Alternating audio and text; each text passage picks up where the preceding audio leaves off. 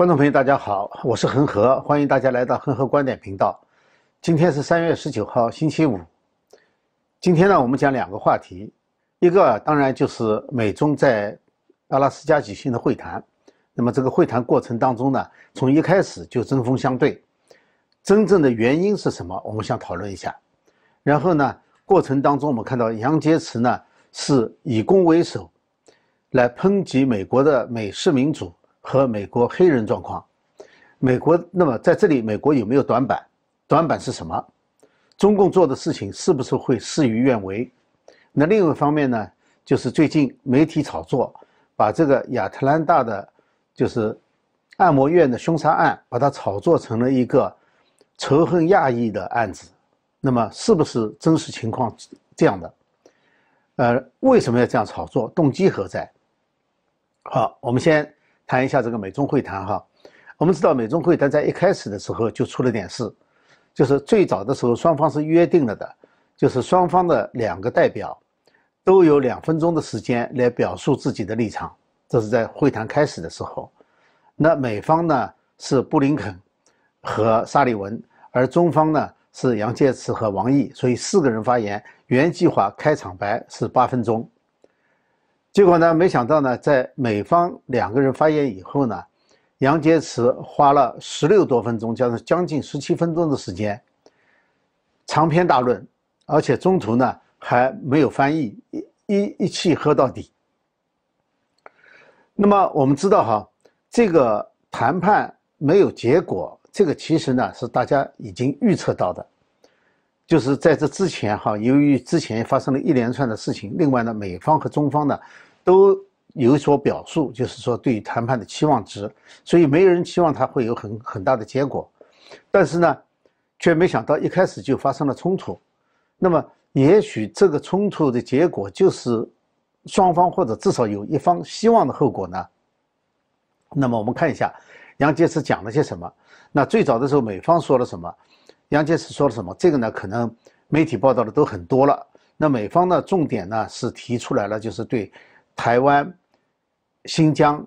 台呃这个香港这些问题。那么这个呢，可能是中共认为的是红线，但是美方呢，其实在事先就提出来要谈这几个问题。那么杨洁篪讲了十七分钟以后呢，其实后来第二轮就是中途休息以后，回到这个谈判桌上来的时候。杨洁篪呢，一开始开场白说了几句话，很有意思。他说：“我们把你们想的太好了，我们认为你们会遵守基本的外交礼节，所以我们刚才必须阐明我们的立场。我现在讲一句，你们没有资格在中国的面前说你们从实力的地位出发同中国谈话。那这句话呢，其实已经超出了一般的外交礼仪了。”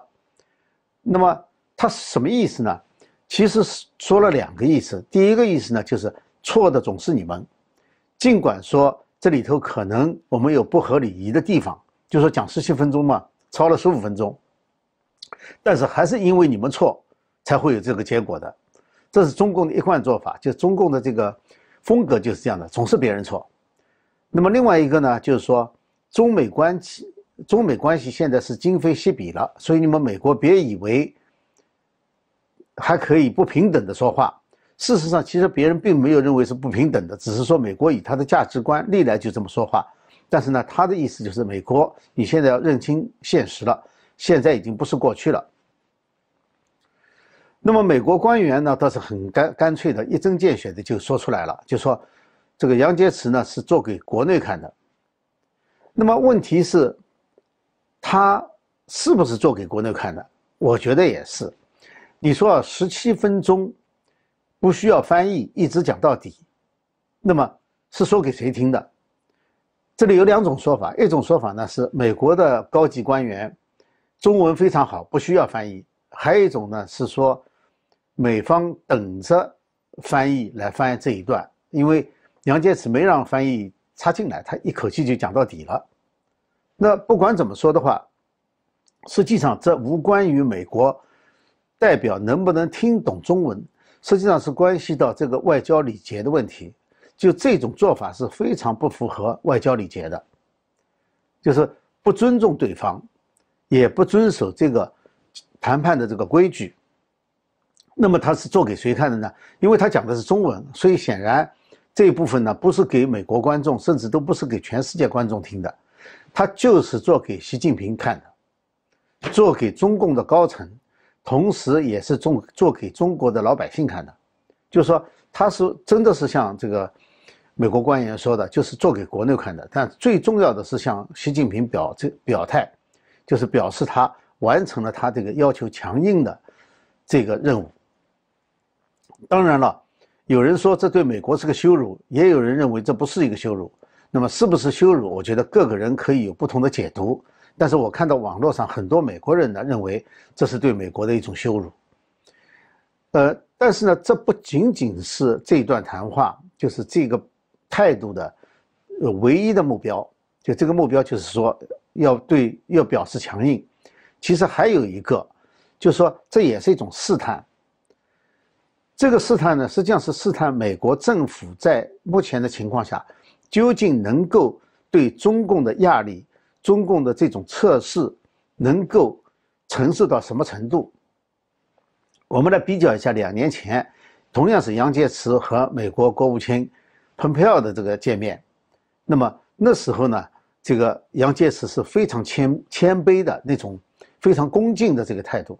那么比较这两个态度，我们就知道。你看一下，就是这两年之内究竟发生了什么事情？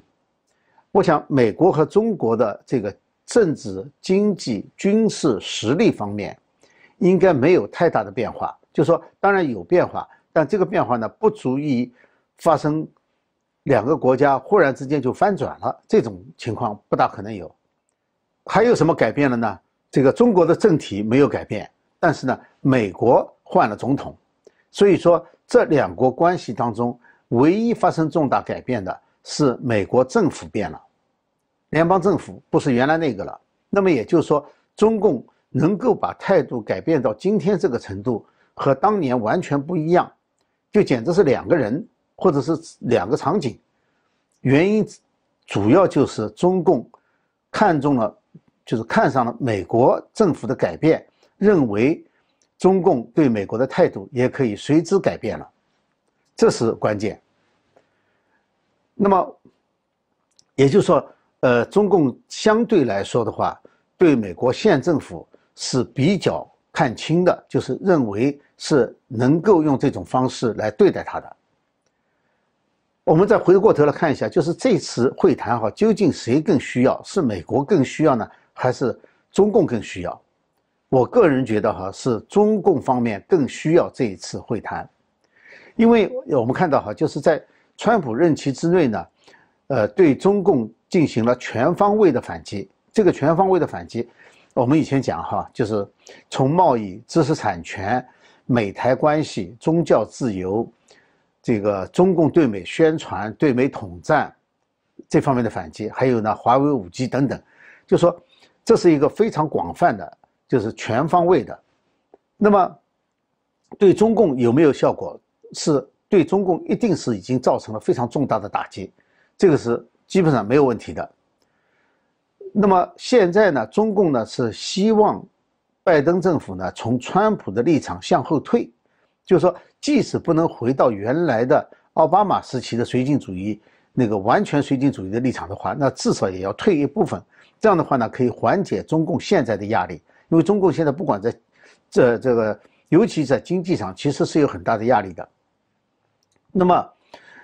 呃，而拜登政府在现在呢，就是说他没有必要从很快的就从原来的这个川普政府的对对中共的政策快速的后退，因为他现在就是说，如果即使不做什么的话，对美国是没有什么损失的，呃，对中共。中共是现存的这个压力非常大，而美国其实没有，或者是相对比较小，所以他不做什么的话也可以过一阵子。因此，拜登政府更大的可能性是等一段时间，就是暂时并不想对美中关系进行重大的调整。是在这种情况下，他实际上是没有必要急着和中共谈判的，急的是中共。但是呢，美方呢，我认为呢。就是包括这次在内哈，有两步棋可能走的不合适，这样的话呢，使得中共认为美方示弱了，或者美对美国来说，的，中共应该有机可乘。那么哪两件事情呢？第一件事情就是美国在没有得到任何其他国家或者中共或者是国际组织承诺的情况下，重返巴黎协议，这个就是气候嘛。然后呢，重返这个世这个世卫组织和重返这个联合国人权理事会。那么这些行动呢，使得中共从当中读出了一些信号。什么信号呢？首先，在气候问题上，这个拜登政府需要中共的合作。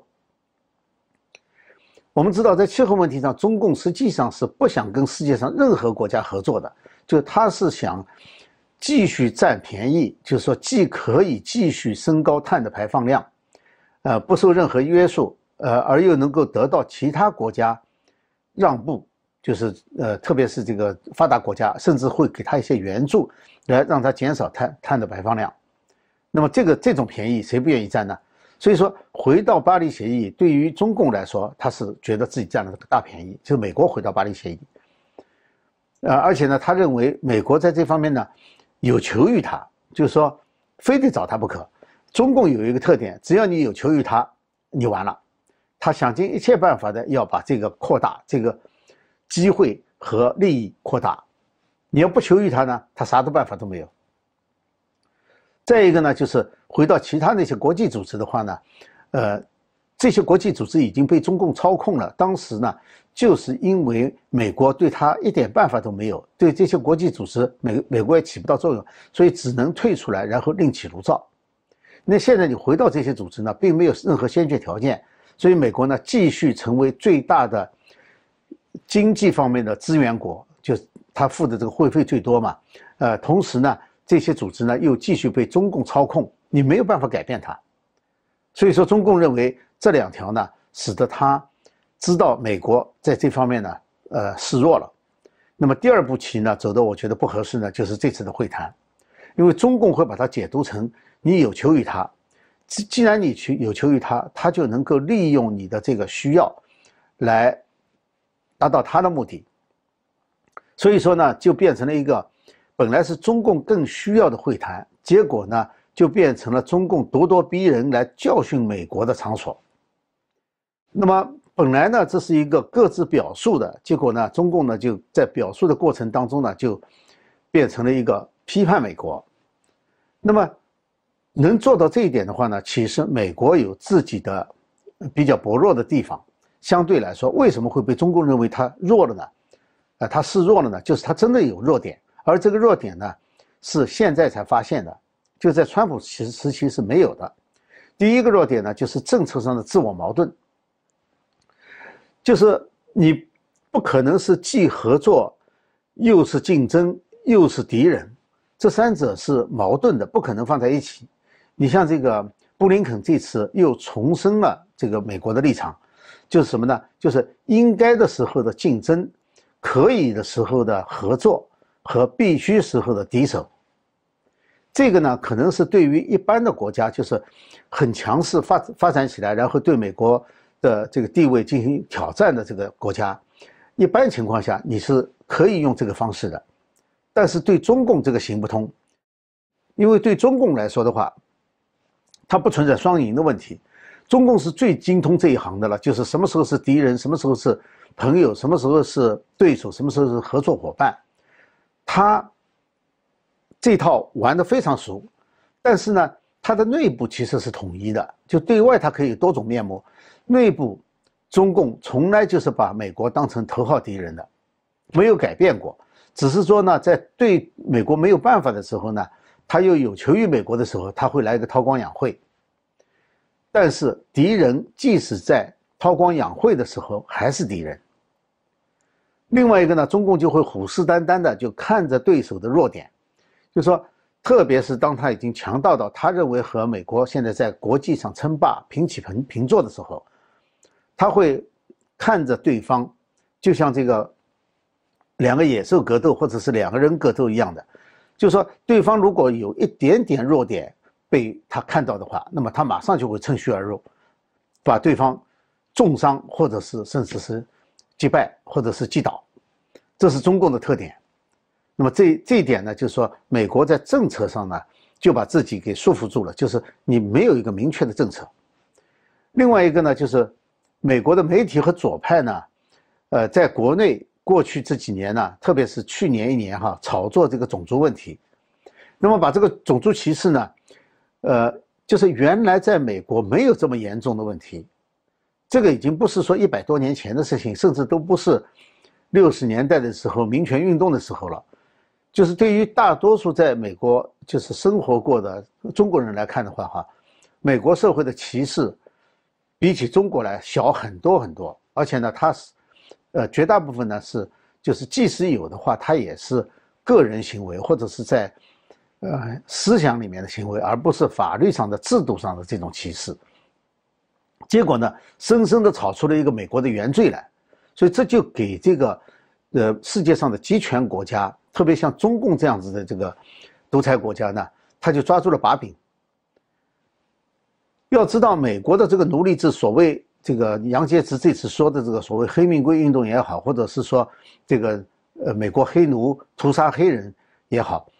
呃，即使有这样的事情的话，那也是这个奴隶制被废除了，也已经有一百五十年了，有一个半世纪了。奴隶制，而美国提出来的中方的问题呢，香港问题、新疆问题、台湾问题都是非常现实的，就是正在发生的事情。历史和现实是不能做比较的，这个本来就没有可比性。那么美方呢，这次呢是事先摊牌。就是在这之前就已经说了这些问题我们要提出来，当然做美方来说的话，他可能也是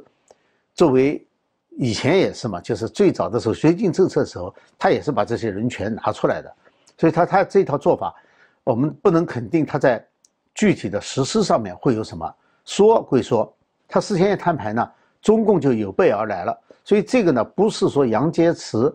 自作主张在一开始的时候就爆发了，不是这样的。他是准备好的，就是知道你们美国要这样说，所以这套说法是得到习近平本人和政治局常委同意的。因为杨洁篪只是政治局委员嘛，所以这是中共最高层一致同意的。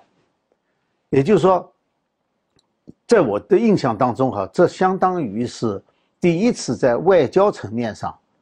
等于是公开的宣布中共正式放弃韬光养晦政策。虽然说韬光养晦政策的放弃已经有相当长的时间了，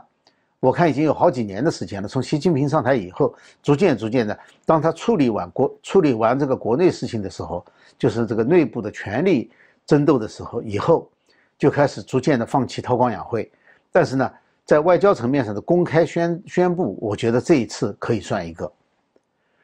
因为对于中共来说的话，它是一个非常有特点的，就是说。他要就是被人欺，这是他的想法，人家不见得是欺他，但是你看中共国内的宣传哈，总是整天被人欺负，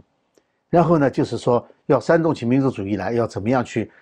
这个打破这个欺负，要这个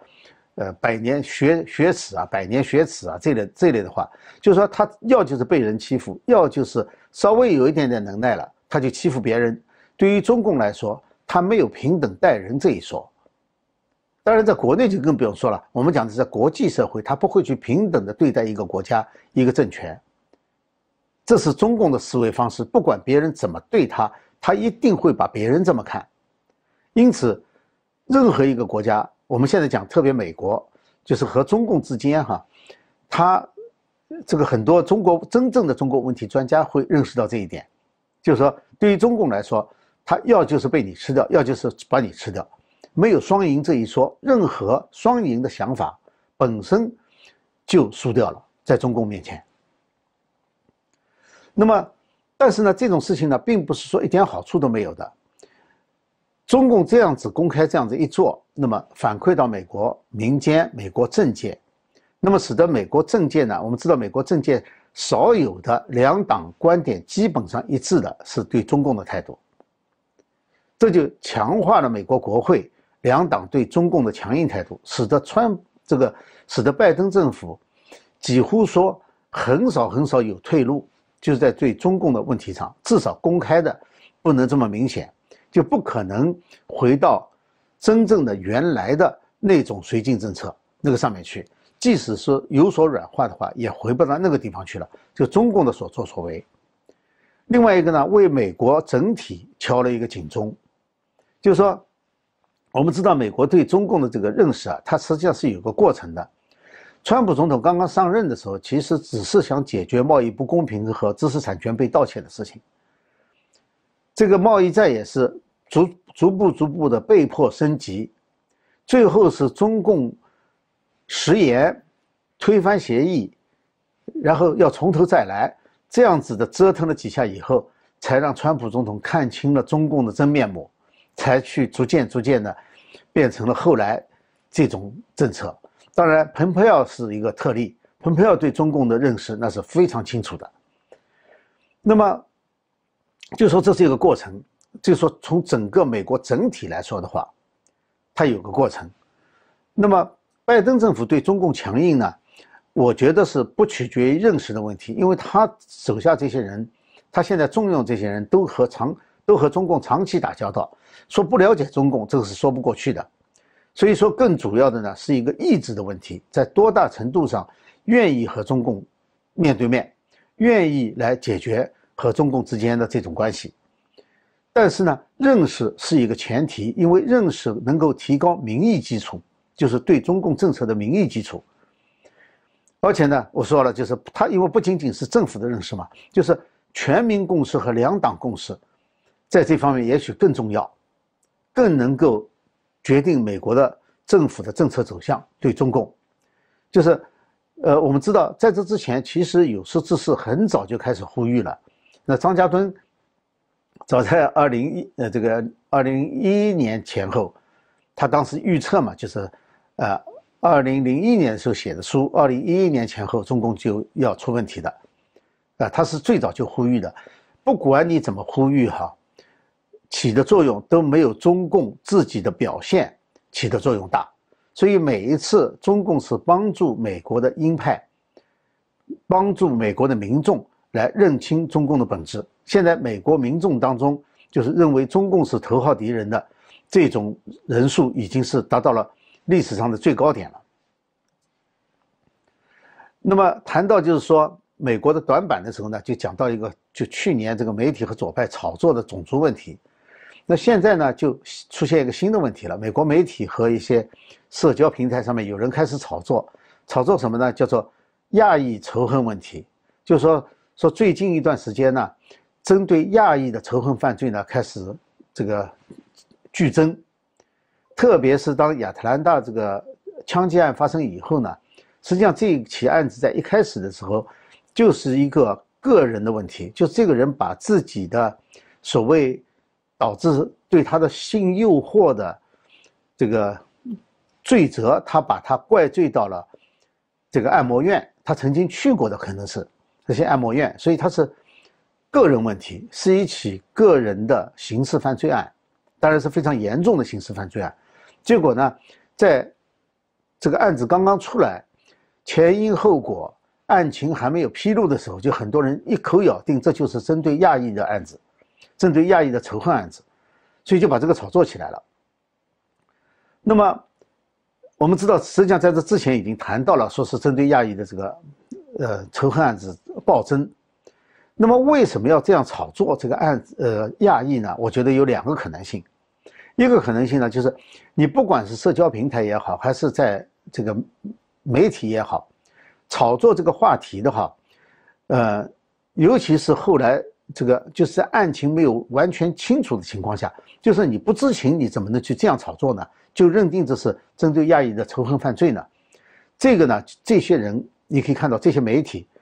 一般来说都是反对川普的，就是说他们潜意识的或者是有意无意的把这个和川普的执政联系起来。呃，甚至当时有一个帖子哈，实际上是伪造的一个凶手的帖子。那么明显是伪造的，但是有的人呢，特别是华人当中这个反川人士呢，就拼命的去转发，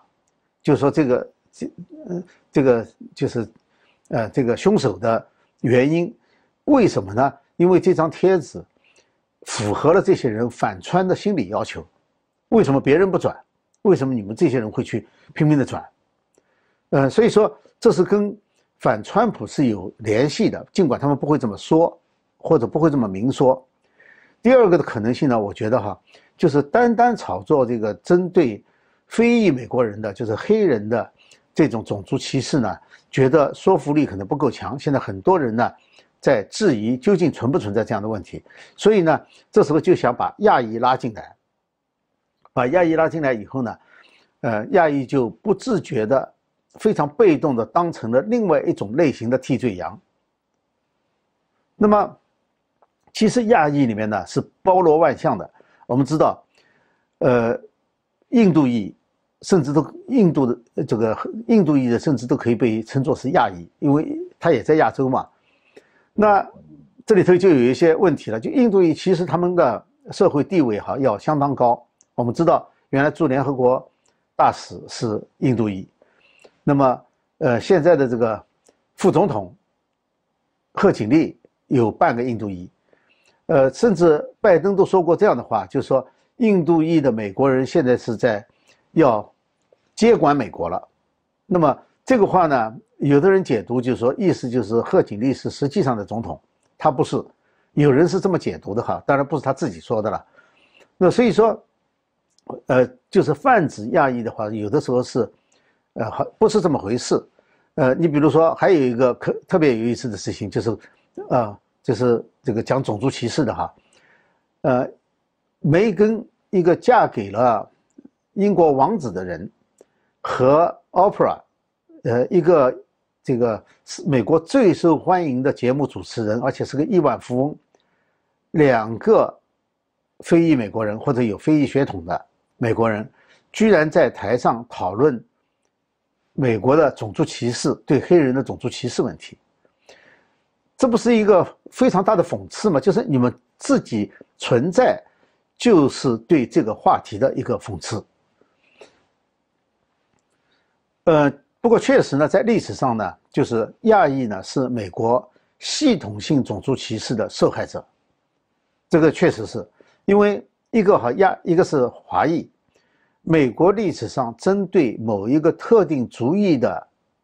歧视的这个法案只有一个，就是排华法案，其他任何族裔都没有。这是一个。日裔是在战争期间被关押在集中营里面的，这也是某一个特定族裔。但是我觉得那都是半个世纪以前的事情了，就是至少是半个世纪以前，因为排华法案呢和。也是在第二第二次世界大战一九四二年还是四三年的时候废除的，那那时候跟日对针对日裔美国人的这个呃关押呢，这个集中呢是在同一个时期，所以说至少是半个多世纪以前的事情了。那么现在针对亚裔的歧视，它并不是来自于所谓的有的人所说所说的这个白人白人种族主义者，啊，并不是的。不不能排除没有任何事情都有例外，但是从整体上来说是没有这件事情的，是没有的。它不是说没有呃种族歧视，而是说它不是系统性的，系统性的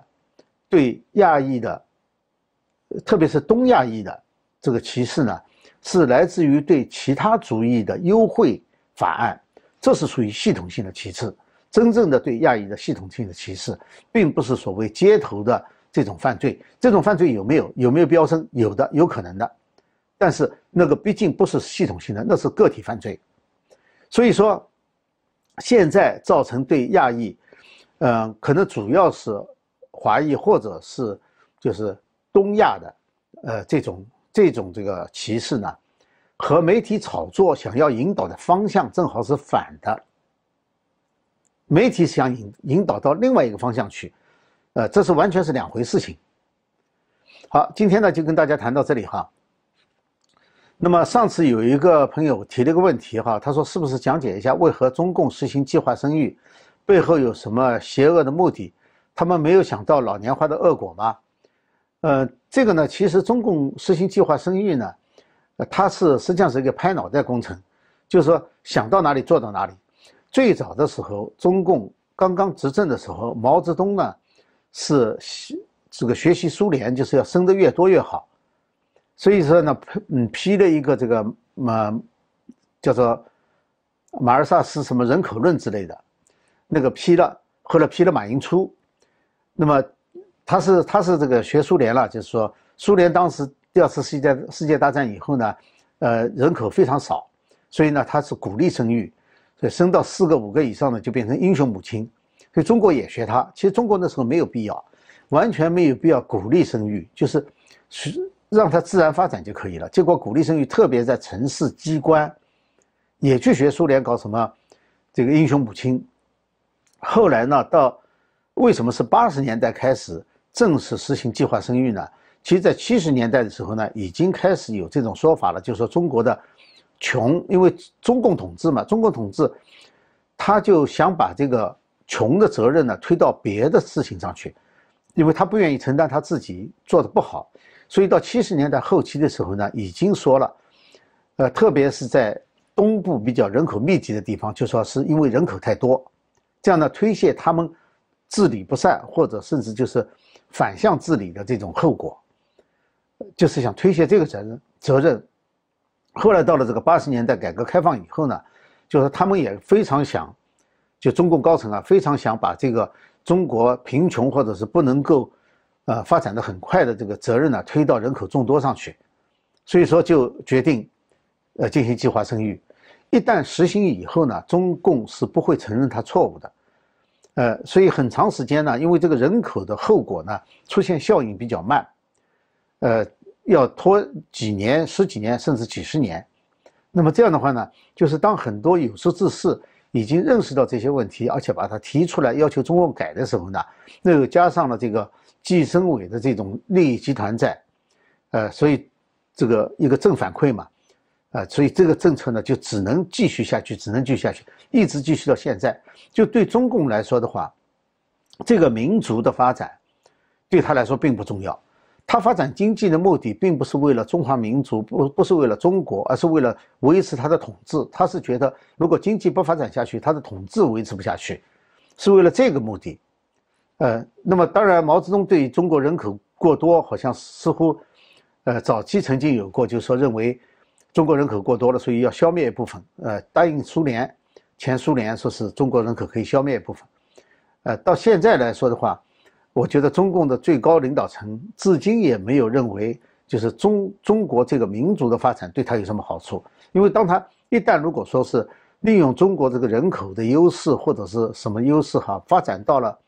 呃，可以扩大到全世界统治权或者他的手可以伸到别的国家的时候呢，他会很快的就把中国的这个民众给抛弃掉，然后他可以去统治别的地方。呃，对他来说，中国中国的人口只是。不管是增加还是减少，呃，都是为了他的统治，他并不是考虑中国的。至于老年化的恶果，呃，只要这个统治阶层他们自己不承担，那他们是无所谓的。好，那么我想，呃，今天就谈到这里哈。呃，有的朋友给我留言说已经订阅这个优美课了哈，那谢谢。呃，还有呢，这个节目呢，如果是呃观众朋友还没有订阅呢，请赶快去订阅。呃，也希望呃喜欢这个节目的呢，去点赞和转发，让更多的人知道。好，谢谢大家，我们下次节目时间再见。